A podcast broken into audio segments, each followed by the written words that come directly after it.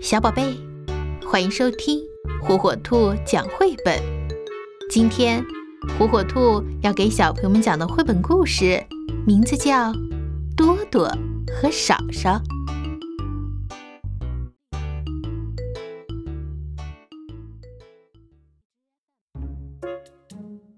天上除了太阳外，还有两片白云，一片大，一片小。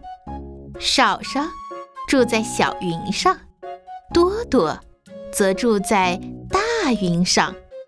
贪心的多多一直想霸占少少的云，那么他便可以在云上兴建城堡。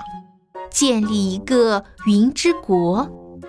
一次，他尝试向少少的云攀过去，结果差点掉下去。又一次，多多希望能用棒把少少的云勾过来，可惜还是失败了。多多越想越气愤。一天。有一道彩虹出现，把两片白云连接起来。多多看见了，想出了一个好主意。他手拿着绳子，沿着彩虹静静地走过去。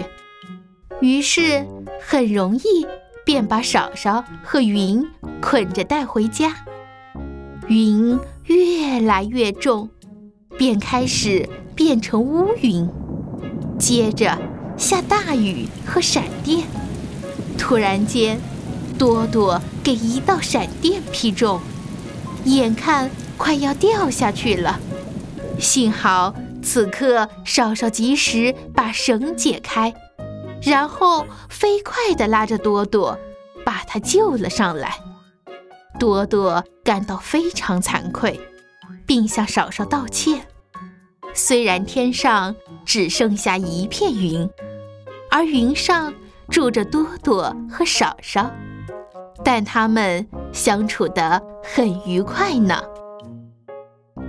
thank you